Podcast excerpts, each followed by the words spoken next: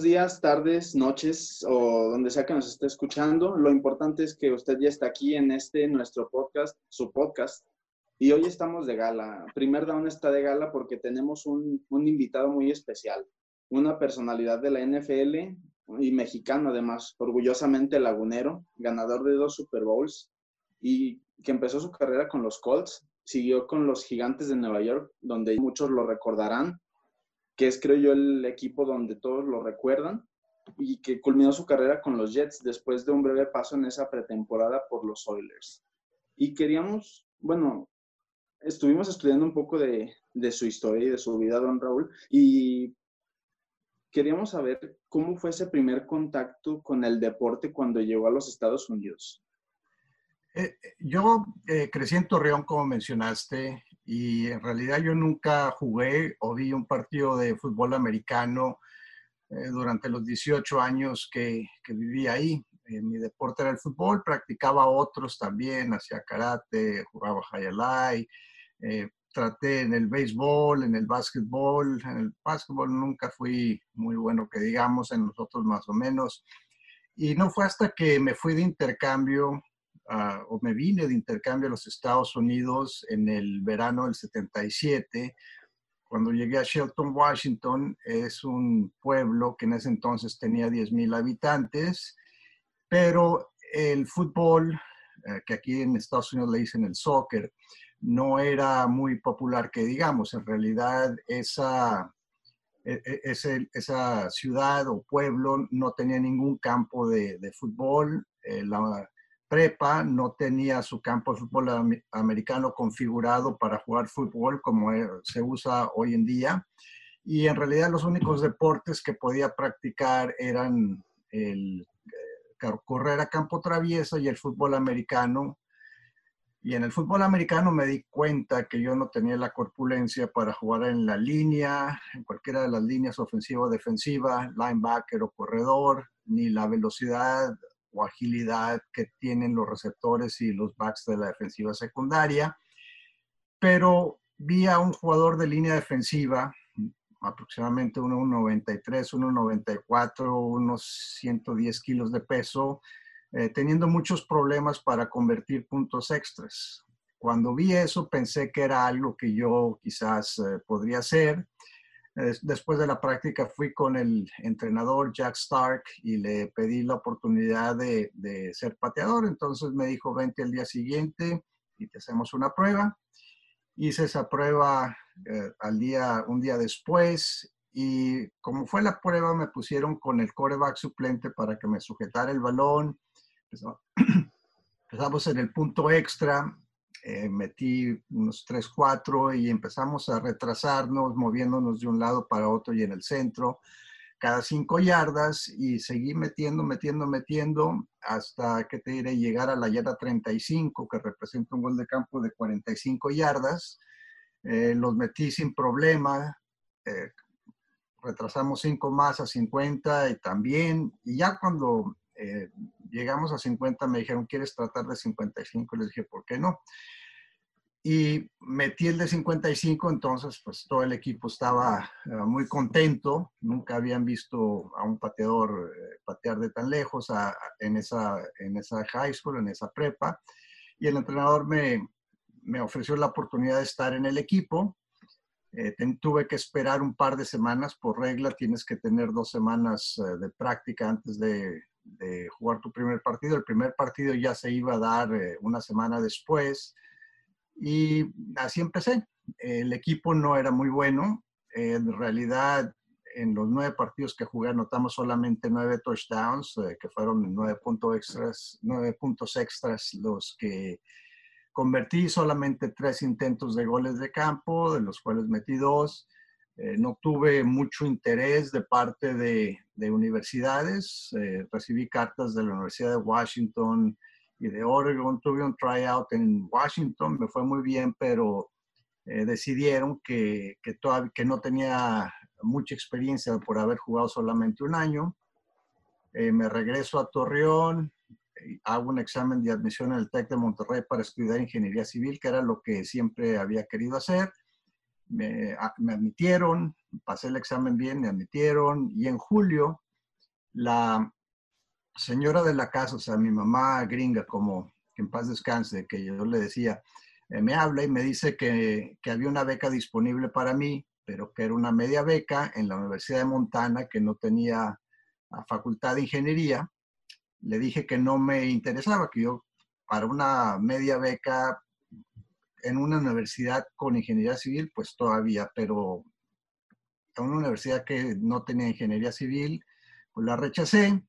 Al día siguiente me hablan, me dicen que ofrecen la beca entera y me dicen que aquí en Estados Unidos eh, los dos primeros años eh, es un tronco común. Así que puedes eh, llevar dos años y después cambiarte a otra universidad sin retrasarte mucho.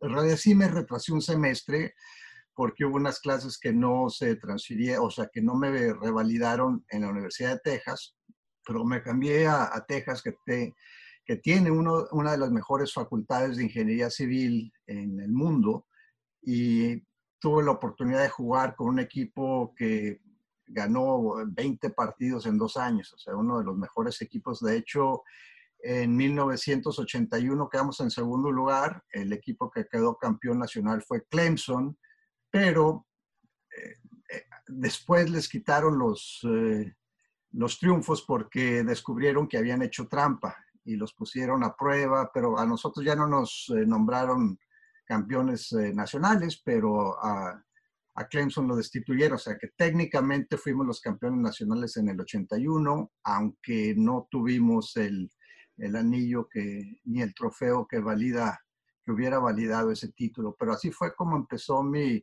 mi carrera en el fútbol americano. Pues estuvo en la Universidad de Texas, en la cual conectó el 60% de los goles de campo que intentó. ¿Cómo, después de que acabó, terminó su carrera universitaria, tuvo ofertas por los Cowboys y los Falcons, si no me parece? Sí. adelante. Ah, y después acabó jugando en los Colts de Indiana, de, Baltimore en ese entonces.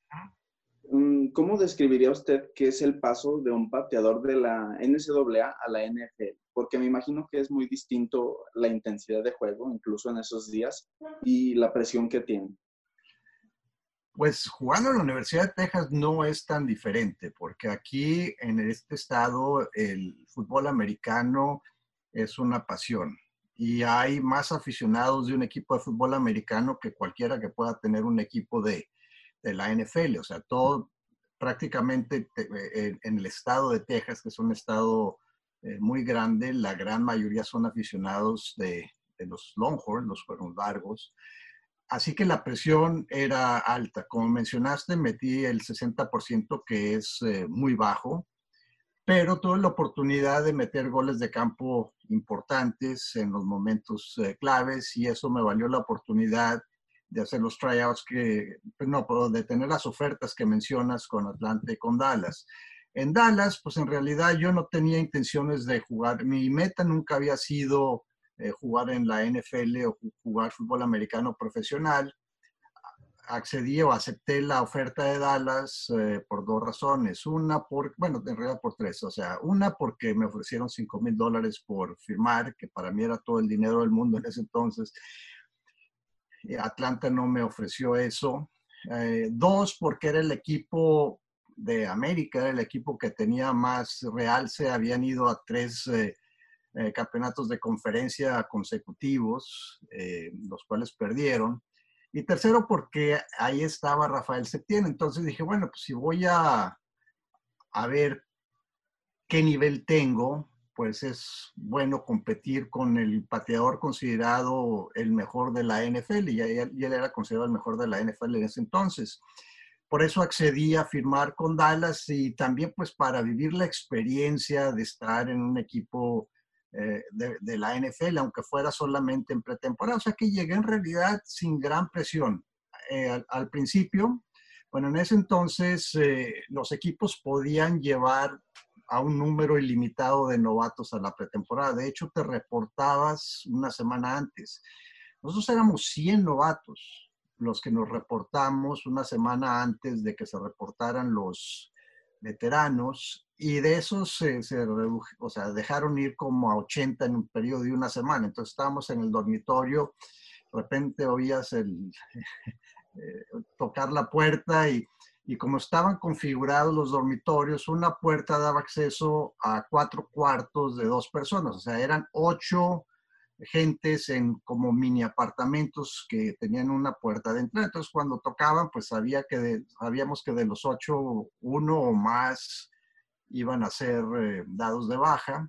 O sea, que siempre estabas acá con el pendiente, pero pues en realidad yo no, porque decía, bueno, pues lo único que puedo contarles es cómo me van las prácticas y hasta el momento me empezó a ir muy bien. Éramos siete pateadores antes que llegara a Rafael Septién y de esos eh, nos quedamos solamente tres pateadores, eh, incluyendo a Rafael cuando, cuando se reportaron ya los, eh, los veteranos. Así que había mucha competencia, pero hasta el momento me había ido bastante bien en las prácticas y, de ahí pues ya empezamos a, a, lo, que es una pretemporada, bueno, en lo que entonces era normal, porque eran seis semanas, dos previas al primer partido, prácticas dobles todos los días. De hecho, tuvimos diez días consecutivos de prácticas dobles. Hoy en día, con eso, y, me, refiero a estar equipado y a golpear y todo eso. O sea, hoy con las eh, reglas del nuevo acuerdo colectivo laboral, se permiten 16 prácticas con equipo completo a lo largo de toda una temporada y en pretemporada no puedes tener eh, días consecutivos en los que tienes eh, indumentaria completa. Así que, pues era otra, otra era, otra faceta del, fútbol americano, pero pues eh, gracias a eso y gracias a que no sentía yo la presión de, de llegar a la NFL, que me empezó a ir bien, ya al final eh, nos quedamos las últimas dos semanas, eh, Rafael y yo, estábamos compitiendo frente a frente y me estaba yendo bien, o sea, estaba yo teniendo una competencia favorable a él. Al principio no, pero las últimas dos semanas eh, o empatábamos o le ganaba yo. Y invitaron scouts de otros equipos a que me fueran a ver y Baltimore se interesó. Después del último partido de pretemporada, eh, mandaron a su entrenador de, equipos especiales, a Mike Westhoff, que, fue legendario, estuvo con varios equipos, además de, los Colts, estuvo con Miami, estuvo con Nueva Orleans, estuvo con los Jets y fue considerado de los mejores eh, entrenadores de equipos especiales y ahora sigue como consultor, como asesor. Eh, me fue muy bien en la, eh, en la práctica y me ofrecieron el puesto para ir a, Baltimore y una semana después estaba yo debutando en el Estadio Sullivan en Foxborough, Massachusetts, en contra de los Patriotas de Nueva Inglaterra y tuve la oportunidad de intentar tres eh, goles de campo. El tercero fue para mandar el partido a, a tiempo extra y ganamos ese juego recuperando un balón suelto, regresándolo para touchdown. Así que así fue como empezó mi carrera en el profesional. Sí, sin duda, a lo largo de su carrera usted tuvo un par de patadas o muchas patadas, podría decirse clutch. Me refiero a algunas en el caso de Gigantes, en el tiempo que estuvo ahí. Retomo el ejemplo de, bueno, jugaban contra los vikingos de Minnesota, me parece que la semana 11 eh, fue después de convertir una cuarta oportunidad y 17, un pase de Phil Sims, y ahí manda el juego a la victoria después de un déficit de 19-20. Me gustaría hacerle la siguiente pregunta. Adelante. ¿Usted por qué considera que hoy en día es difícil jugar o mantener la posición de pateador? Siempre ha sido difícil, o sea, no ha cambiado. Ahora quizá hay más pateadores eh, calificados, porque el fútbol, o sea, el soccer, como le dicen acá, ha crecido mucho. De hecho, ah, tiene un crecimiento más grande que cualquier otro deporte y muchos jugadores que juegan fútbol al llegar a la preparatoria hacen la transición de, fútbol al fútbol americano porque en realidad hay muy pocas becas eh, para el fútbol en la NCAA. Y la razón de eso es porque tiene que haber un mismo número de becas para hombres y para mujeres y el fútbol americano acapara 85 becas. Entonces, no existen otros deportes para hombres a menos de que sean a nivel de club. Muchas universidades tienen el fútbol a nivel de club y las universidades que no tienen equipos de fútbol americano sí tienen eh, un equipo de, eh, fútbol con eh, estudiantes becados, pero en realidad hay muy pocos. Entonces, muchos practican la posición de, bueno, practican fútbol, después hacen la transición a ser pateadores y, y, han proliferado mucho también los camps, los camps en los cuales tratan de clasificar a los prospectos y esos camps los visitan scouts de de, universidades y scouts de equipos eh, profesionales y hay más eh, ah, competencia, o sea, hay más material de donde cortar. La calidad al final de cuentas, eh, donde marcas la diferencia no es en el aspecto físico, porque en realidad no hay gran diferencia en el aspecto físico. Todos pueden patear de 50 a 60 yardas sin problema la gran diferencia y, lo que hace que los pateadores se queden en los equipos es la capacidad mental, el saber manejar la presión, el saber eh, meter los goles de campo cuando el juego está apretado, no necesariamente al final, porque muchas veces tienes que meter un gol de campo. Si vas perdiendo eh, por, ¿qué te diré? Por 10 puntos, metes uno y ya nada más te falta un touchdown para, para anotar. Ahora también está la nueva regla que se puso hace como 3, 4 años de retrasar el punto extra. En lugar de patearse de la yarda 10 como era antes, ahora se patea de la yarda 23, o sea, un equivalente a un gol de campo de 33 yardas.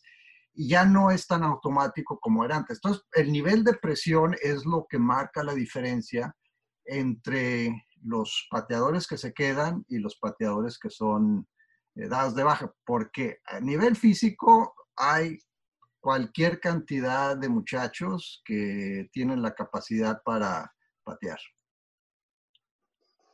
Y sobre todo lo que comenta usted de la capacidad, bueno, de, de la capacidad mental y de estar concentrado en momentos importantes, es muy importante para un pateador y sobre todo para un pateador de un equipo tan bueno como lo fueron los gigantes en su primer año en el que conectó el 75% de sus goles de campo en uno de los mejores equipos de la historia, que es muy recordado por su defensa, pero que tenía jugadores clave a la ofensiva y en equipos especiales como usted.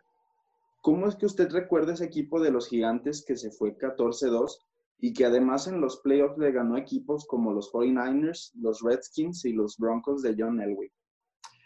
Era un equipo que, como todos en la NFL, eh, tiene sus problemas a lo largo de la temporada y, los problemas más prevalentes son las lesiones. Eh, tú puedes eh, hacer tu pronóstico del campeón de la NFL una semana antes de que empiece la temporada y se te lastima tu coreback. Por, ejemplo, el equipo de Pittsburgh, la temporada pasada yo los tenía ganando la conferencia americana pero Ben Roethlisberger se lastima en pretemporada, no sabíamos el, nivel de su lesión y en la después de la segunda semana queda, queda fuera y el equipo se va en picada a pesar de que tenían una ah, gran defensiva. Entonces, eh, lo mismo pasó con los eh, gigantes de, Nueva York. Perdimos eh, prácticamente a, tres jugadores claves de, la ofensiva. Perdimos a Lionel Manuel, perdimos a Mark Pavaro un par de partidos. De hecho, terminó jugando con, una, con, la quijada fracturada durante varios juegos. O sea, de hecho, la, la quijada se la habían afianzado con, con alambres. Tenía que comer con un popote.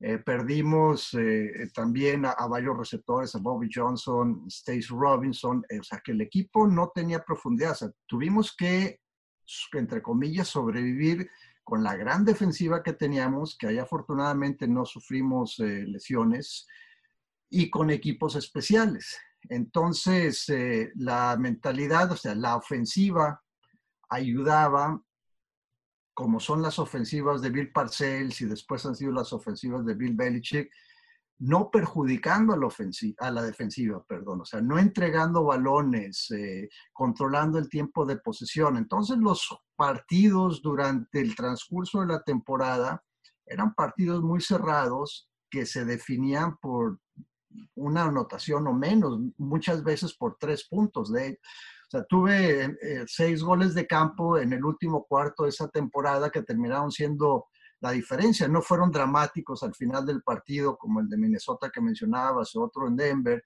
pero fueron, no sé, faltando tres, cuatro minutos, nos daba la ventaja y la defensiva protegía esa ventaja. O sea, que es un equipo que tuvo mucha resiliencia, un equipo que era muy unido, eh, un equipo en el cual eh, la camaradería era tremenda, o sea, nunca hubo un resentimiento de parte de, de los jugadores de la defensiva porque la ofensiva no era muy prolífica, porque ellos sabían que la ofensiva estaba haciendo su trabajo y estaba poniendo al equipo en, situaciones de ganar. Te digo, el no cometer errores es algo que muchas veces no se, se toma en cuenta cuando evalúas a, a, una, a una buena ofensiva. Muchas veces te basas solamente, ah, es que anotó cierto número de puntos o consigues tantas yardas, etcétera.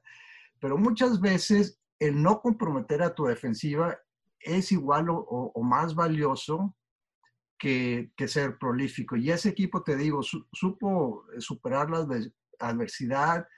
Y ya cuando regresaron todos esos jugadores de la ofensiva hacia en el mes de diciembre, pues, el equipo empezó a arrollar, o sea, porque ya las ofensivas eran sostenidas y culminábamos anotando.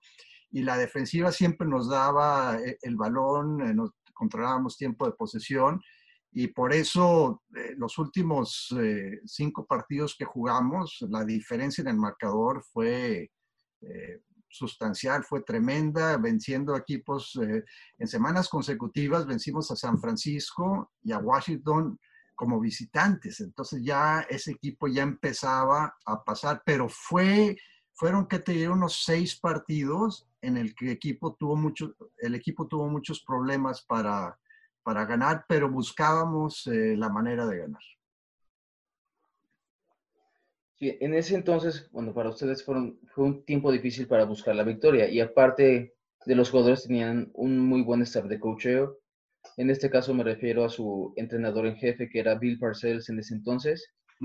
E incluso Bill Belichick se encontraba en el equipo y Romeo Crenel, que actualmente es asistente en Houston, que era su coach de equipos especiales. Para usted, ¿qué significó o qué experiencia le dejó jugar con entrenadores legendarios como los que mencioné anteriormente? Pues te deja muchas eh, lecciones, eh, te aprendes mucho de la manera como eh, llevar a cabo un proceso. el fútbol americano, a fin de cuentas, es un proceso porque tienes que enfocarte en, la meta inmediata, no en la meta final. Y tienes que primero cumplir esa meta para pasar a la siguiente meta y luego para pasar a la siguiente meta. Cada jugador tiene que cumplir con su responsabilidad, el famoso do your job. Ese originó con Bill Parcells y con estos gigantes de Nueva York. O sea, no sé, yo llegué ahí en el 86, Parcells asumió el puesto de entrenador jefe en el 83, no le fue muy bien pero a partir del 84 ya empezó a poner su disciplina, su filosofía, el hecho de, jugadores desinteresados. Ahorita uno habla del Patriot Way. Bueno, el Patriot Way era el Parcells Way, o sea, ese eh, Patriot Way llegó a Nueva Inglaterra con Bill Parcells y después eh, de un eh, año que estuvieron con Pete Carroll regresa a Bill Belichick a mantener esa mentalidad, esa esa filosofía. Así que eh, eso es lo que aprendes tú cuando estás en un equipo de esa magnitud. Aprendes qué se requiere para ser buen líder. Hay muchas, los líderes tienen muchas cualidades, pero para mí este, resaltan tres en particular que marcaban la diferencia con, con, con el equipo de, de, los gigantes. Uno, la capacidad de Bill Parcells de identificar gente que le fuera a ayudar, gente que sabía más que él. Caso concreto, Bill Belichick. Uno, o sea, te rodeabas de gente capaz a nivel entrenadores y a nivel jugadores, gente que además era ah, muy eh, desinteresada. Segundo, la capacidad de motivar a todos para que rindieran a su máximo nivel o más allá de su máximo nivel. Y el tercero, la atención a los detalles pequeños. Eran entrenadores muy estrictos que no se les pasaba absolutamente nada, que anticipaban situaciones que se iban a dar en los partidos, quizá de jugadas que no se habían visto en un par de años, pero que ellos sabían que el equipo que íbamos a enfrentar tenía la capacidad de lograrlo. era increíble que rara vez nos sorprendían, así como rara vez sorprenden al equipo de los eh, Patriotas. Sucede de vez en cuando, pero es eh, muy raro. Entonces aprendes ese proceso en un equipo de fútbol americano y, sobre todo de que el equipo es primero, que lo que, o sea, la importancia del individuo pasa a segundo plano. Es muy importante porque cada individuo debe de cumplir con su responsabilidad. Como dice un dicho muy, usado acá en Estados Unidos. Una cadena es tan fuerte como lo es su eslabón más débil. Entonces, tú no quieres ser el eslabón débil de esa cadena. Tú no quieres ser el jugador que le va costar la victoria al equipo. Entonces, tú te preparas física y mentalmente para estar en tu mejor momento eh, cada domingo o lunes eh, a la hora del partido. Y me imagino que era muy importante estar listo y cuidar los pequeños detalles en la NFC en esos días. Conectando con lo que decía usted de Mark Bavaro, de su lesión, era, era una NFL muy distinta en esos tiempos. Era una NFL muchísimo más física, como dice usted. Y era una NFC durísima, en donde tenías en la misma división a los Redskins de Joe Gibbs, a las Águilas de Randall Cunningham, que era la sensación y estaba empezando en esos momentos, a los Cowboys, que no dejaban de ser los Cowboys a pesar de que no tuvieron sus mejores años, y claro, a los Cardenales de San Luis y de Phoenix. Y en la misma conferencia tienes a los Osos de Chicago y a los 49ers. ¿Qué tan difícil era la, jugar en la NFC en esos tiempos que dominó los 80s y los 90s a placer sobre la AFC? Pues si te pones a ver, eh, no recuerdo exactamente el número de años, pero creo que durante 15 consecutivos la NFC ganó el Super Bowl. Eh, el equipo que me parece que rompió esa racha fue el equipo de, Denver cuando vencieron a, a, Green Bay, que fue que en la temporada 96 entonces, eh, te das cuenta del nivel de competitividad que existía en ese momento. Tú sabías que el verdadero Super Bowl era el campeonato de conferencia de la, la, de la NFC y sabías que tenía ventajas y desventajas porque tu calendario era, era muy duro, muy fuerte, lo que ocasionaba que perdieras más juegos de los que normalmente perderías por el nivel de tus rivales, pero al mismo tiempo te preparaba para los playoffs, porque cada partido era de alta intensidad y cada partido requería una preparación física y mental e, extraordinaria, porque si no, ibas a quedar fuera. También había equipos como Minnesota, también tenía muy buen equipo en esas eh, eh, eh, eh, en esos años y Nuevo Orleans, por ejemplo, también era un equipo muy fuerte. O sea, aparte de los que mencionaste, había otros, Los Ángeles también era un equipo de playoffs, aunque siempre tenían problemas con San Francisco. O sea, había mucho, muchos equipos que tenían un nivel muy, muy alto. Sí, sin duda en esos tiempos fue una NFC muy competitiva, pero ahora pasamos al año de 1990, un año en el que el equipo de Gigantes sufrió muchas bajas ese año. Inclusive usted estuvo lesionado la mayor parte de esa temporada. Bien recordamos que Phil Sims se lesionó y Jeff Hostetler tuvo que tomar el mando del equipo. Y ya todos sabemos lo que sucedió. Los llegaron al Super Bowl contra los Bills de Buffalo que en ese entonces era un equipo que anotaba muchísimos puntos. Si mal no recuerdo, alrededor de 28 puntos por partido. Y ahí, lo, ahí le ganaron, le ganaron los Raiders que 52 a 3 una semana o algo así, 50, 50 y algo a 3 al equipo de los Raiders una semana antes del Super Bowl, porque ese Super Bowl no tuvo dos semanas de entre juego y juego, tuvo solamente uno. O sea, era un equipazo ese equipo de Buffalo. Sí, exactamente. Y lo impresionante es que la, el equipo de Gigantes, con todas las bajas que tuvieron esa temporada, fue capaz de detener al equipo de Buffalo, me parece que a 19 puntos. Esto es algo bastante impresionante. Y dentro de este partido, algo que, bueno, que muchos recuerdan es la patada que, la patada que se falló al final del partido. Hay, muchos creían que para Gigantes ya se había acabado la temporada y resulta que fallan el, el gol de campo en ese partido.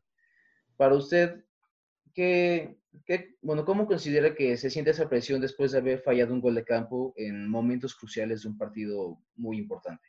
Pues mira, todos los pateadores nos ha tocado fallar. O sea, no hay uno que, que haya quedado exento, ¿no?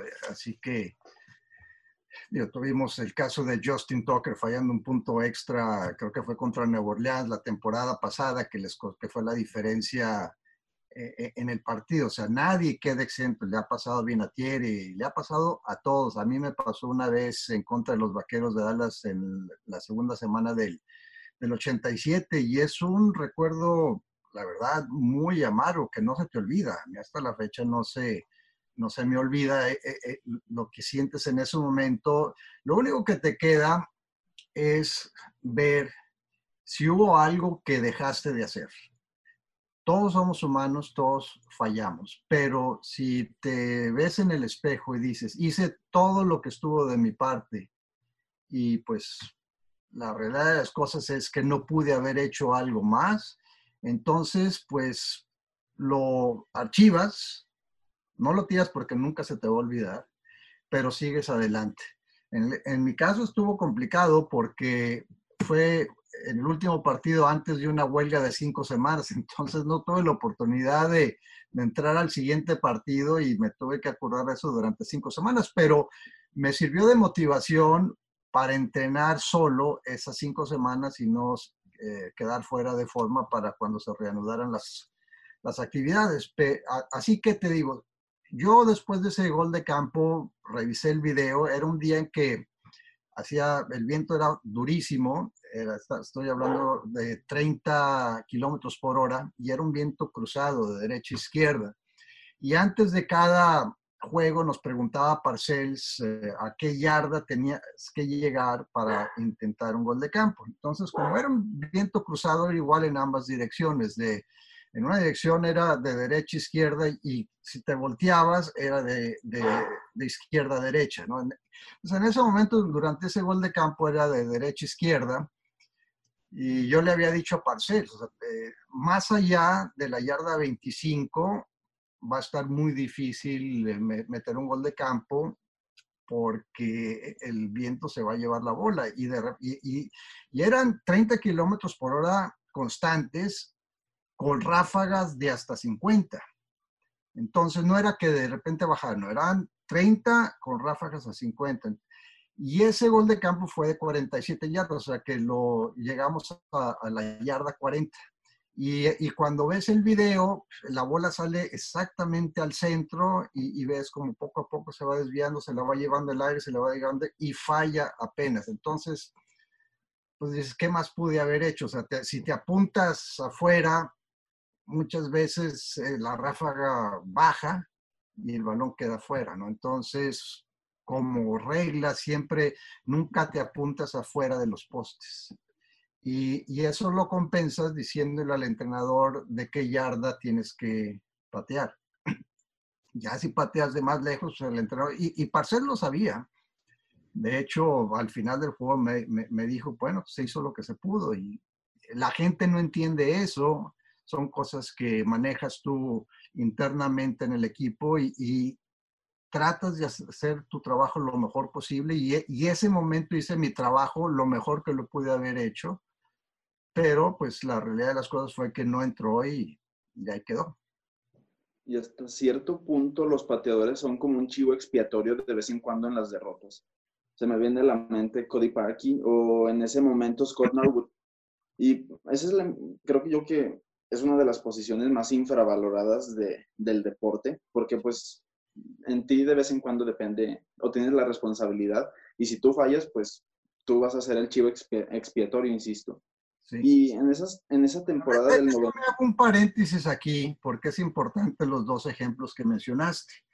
eh, sí, sí que eh, son chivos expiatorios y es lo que la gente, el público eh, se percata, pero en el caso de Scott Norwood, le toca intentar un gol de campo que fue poco menos de 48 yardas de, de pasto, en el pasto, en una superficie natural.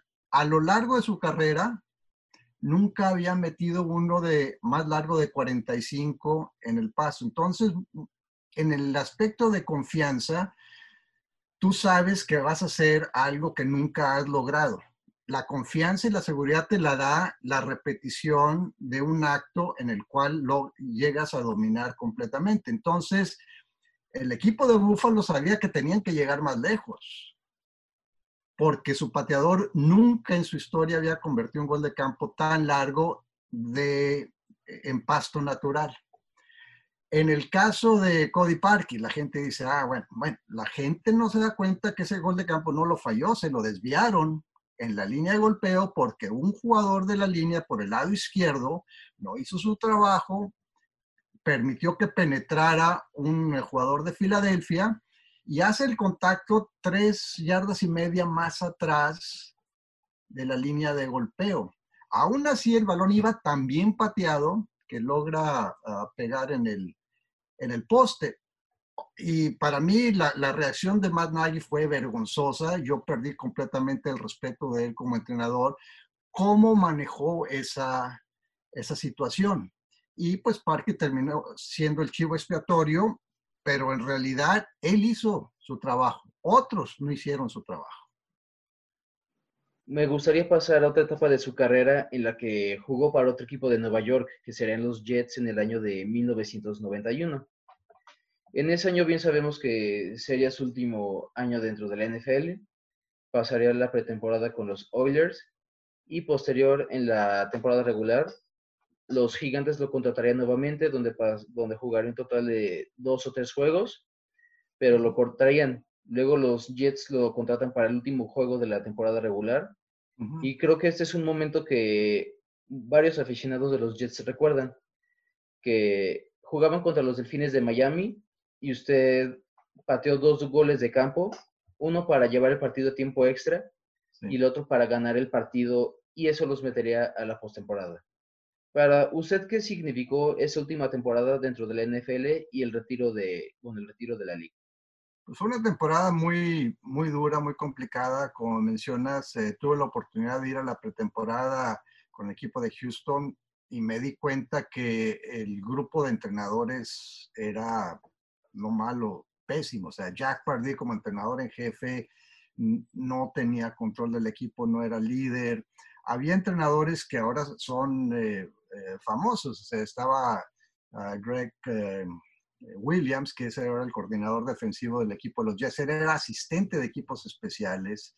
Richard Smith era el entrenador de equipos especiales, él fue el coordinador defensivo del equipo de Atlanta el, año que llegaron al Super Bowl, pero lo destituyeron porque no era buen coordinador defensivo. De hecho, Dan Quinn siguió, eh, o sea, asumió el puesto de coordinador defensivo. Era un equipo con mayor talento que, con, que cualquier equipo con el que yo haya jugado.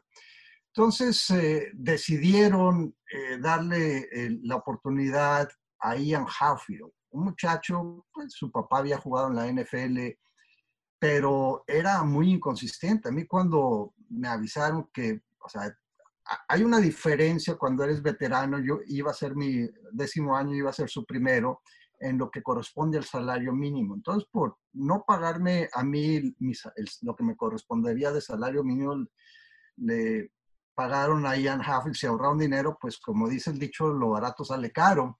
Terminó fallando un gol de campo de 32 yardas en Washington para ganar el partido en un año en que Washington quedó como el campeón de, de la NFL. O sea, ese equipo tenía ese nivel para, para haber ganado el, Super Bowl. O sea que fue un año muy frustrante porque después de que me dieron de baja el equipo de pasaron varias semanas en las cuales no hubo interés de, de ningún equipo hasta que Matt Barr se lesionó.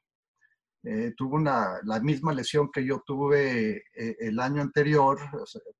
y era porque la filosofía entonces de Parcells y en ese año de Ray Handley, que era el entrenador en jefe, los, era de que los pateadores tenían que hacer o sea, todas las patadas, o sea, no, nada, hay, una máquina que se llama The Jogs Machine, o sea, en, la que la usas para entrenar receptores, es una máquina con dos ruedas que pones el balón en medio y, y puedes salir en espiral o puedes salir, y si lo pones parado, simula una patada de salida. Parcells nunca quería eh, que se usara esa máquina porque decía que todas las patadas iban a ser perfectas y que él quería el factor de que de repente te sale bien y te sale mal para que los regresadores aprendieran. Pero te desgastaba muchísimo como pateador. O sea, yo llegué a hacer 15, 16 kickoffs en, un, en una práctica que es, eh, ahora los pateadores hacen cero, cero. Eh, o sea, hacen, ah, sobre todo entrenando al equipo que regresa las patadas de kickoff. Eh, hacen que te diré unas seis patadas con el equipo que cubre para eh, eh, practicar la manera de llegar a la línea, que nadie se adelante, etcétera, y para saber si, la patada va hacia la derecha o hacia la izquierda y que los jugadores converjan, etcétera, ¿no? Pero en ese entonces hacíamos 20 cada semana en vivo y era muy, eh, desgastante. Bueno, pues en ese, eh, eh, en, o sea, con, a, Matt Barr le pasó lo mismo, tuvo su tirón por, por exceso de prácticas de patadas de kickoff. Un año anterior nos dividíamos las responsabilidades él y yo, porque a pesar de que yo estaba, quedé fuera lastimado, después de cuatro semanas ya pude regresar a los entrenamientos. Entonces, pues yo le quitaba un poco de, de presión a Matt y, y yo hacía una, la, las patadas para entrenar al equipo que, de los gigantes que regresaba. Entonces, eh, estuve tres partidos en, el 91 con los gigantes, dos, una vez que Matt se recuperó y, el día del Thanksgiving, después de haber jugado contra Tampa Bay en Tampa Bay, eh, Ray Handley me, me, dio de baja y tres semanas después tuve la oportunidad de, de jugar con los Jets porque Pat Leahy, su pateador, sufrió una lesión en la espalda que le impidió eh, jugar ese partido y te digo, fue muy frustrante porque con los gigantes no fallé absolutamente nada, metí todos los goles de campo y puntos extras que me, que me tocaron. Y, y, con los Jets llegué y era una semana en que ah, entró un, un, una masa de aire polar, la temperatura bajó bueno, en grados centígrados y Fahrenheit se emparejan a los menos 30, era lo que el frío que hacía en ese entonces. No podíamos practicar afuera. Tuvimos que practicar en un gimnasio, o sea que no pude practicar yo goles de campo a lo largo de la semana. Mi primera práctica fue en los calentamientos del partido. Y como pateador, tú te tienes que acostumbrar al, al ritmo que tiene el centro y el que te sujeta.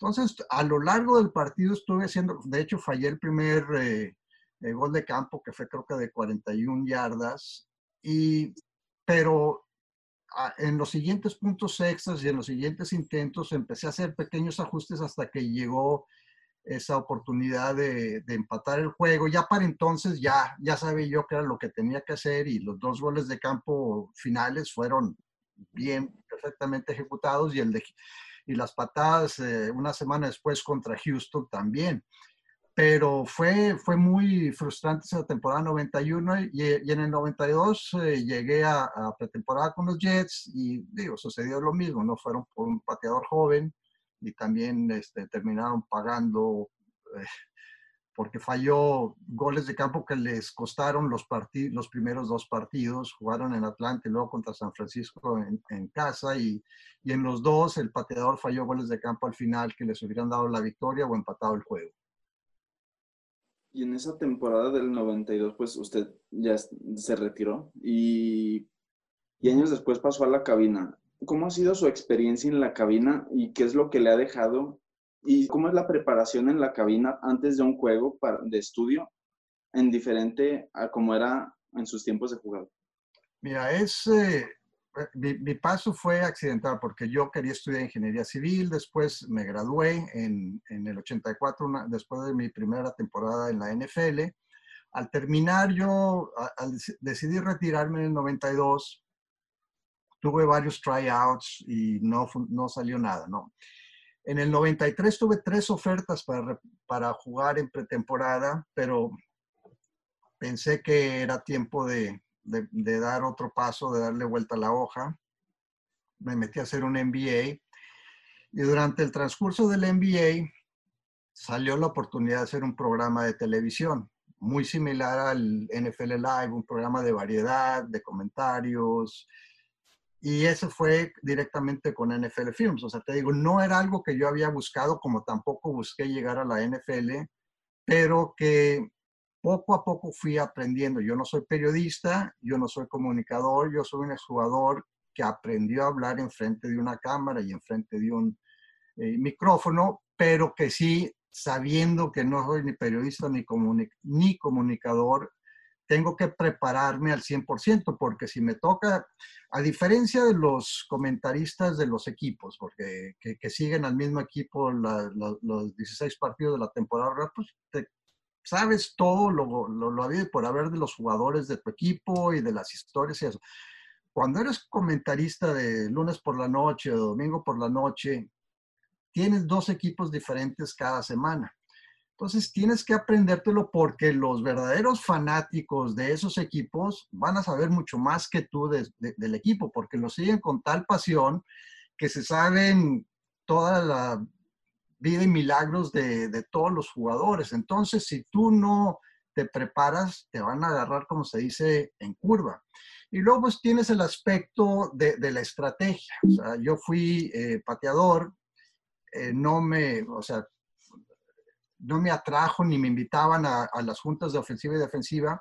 Después tuve que aprender con Romeo Crenella, quien ustedes mencionaron hace unos momentos, que fue mi mentor eh, en la NFL, eh, pasé varios días con él aprendiendo a analizar video y aprendiendo a ver un partido desde el punto de vista de un entrenador para así tratar de anticipar lo más que se pueda y de conocer detalles de lo que va a suceder en una jugada sin la necesidad de estar viendo el balón. Entonces, otros detalles que son importantes. Y yo cuando llego a, a un partido digo, bueno, si yo fuera aficionado, ¿qué me gustaría que me dijera el comentario, pues me dijera qué es, quién es el jugador que puede ser importante en esta jugada, o sea, en qué me debo de fijar, no necesariamente el seguidor, pero quién salió, quién entró, y si el partido está aburrido, pues saber platicar historias de, eh, de los jugadores, porque muchas veces, bueno, me acuerdo en el Super Bowl de Denver contra Seattle, en el medio tiempo el juego estaba decidido y todavía faltaba el medio tiempo, entonces tenías que entretener al aficionado el resto del partido. Así que en promedio, en promedio me, me, me, toma como 20 horas de preparación hacer cada partido de domingo de lunes. Y creo que esa es una de las cosas que, que más apreciamos los aficionados de las transmisiones en las que usted aparece, que nos ilustra cada transmisión, que aprendemos un concepto nuevo, algo nuevo, y que hace unas duplas excelentes con, con, personajes como lo fueron Álvaro Martín anteriormente en Monday Night Football, con Ciro Procuna. Uh -huh. Y eso me lleva a otra pregunta. Lo hemos visto narrar Super Bowls, Monday Night Footballs. En esta temporada lo vimos narrar domingos por la noche, incluso juegos del colegial. ¿Cuál es la experiencia que más lo ha marcado en la cabina o un juego en especial que recuerde, una experiencia de cualquier tipo en la cabina que usted recuerde con cariño?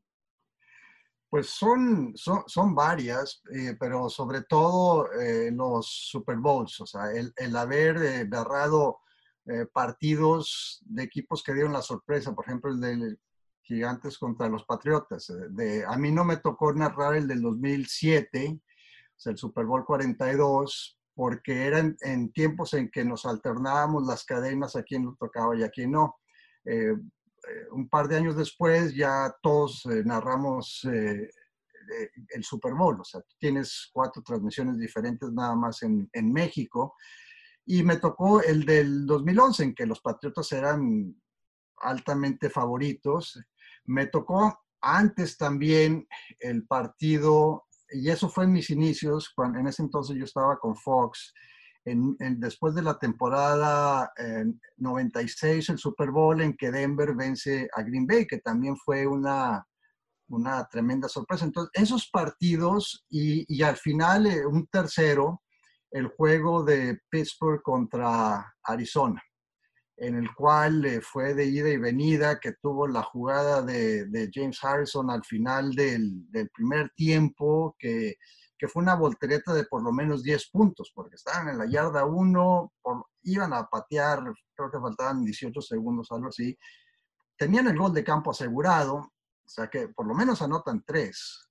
Y pues si, si le restas esos siete puntos que anotó James Harrison, gana Arizona.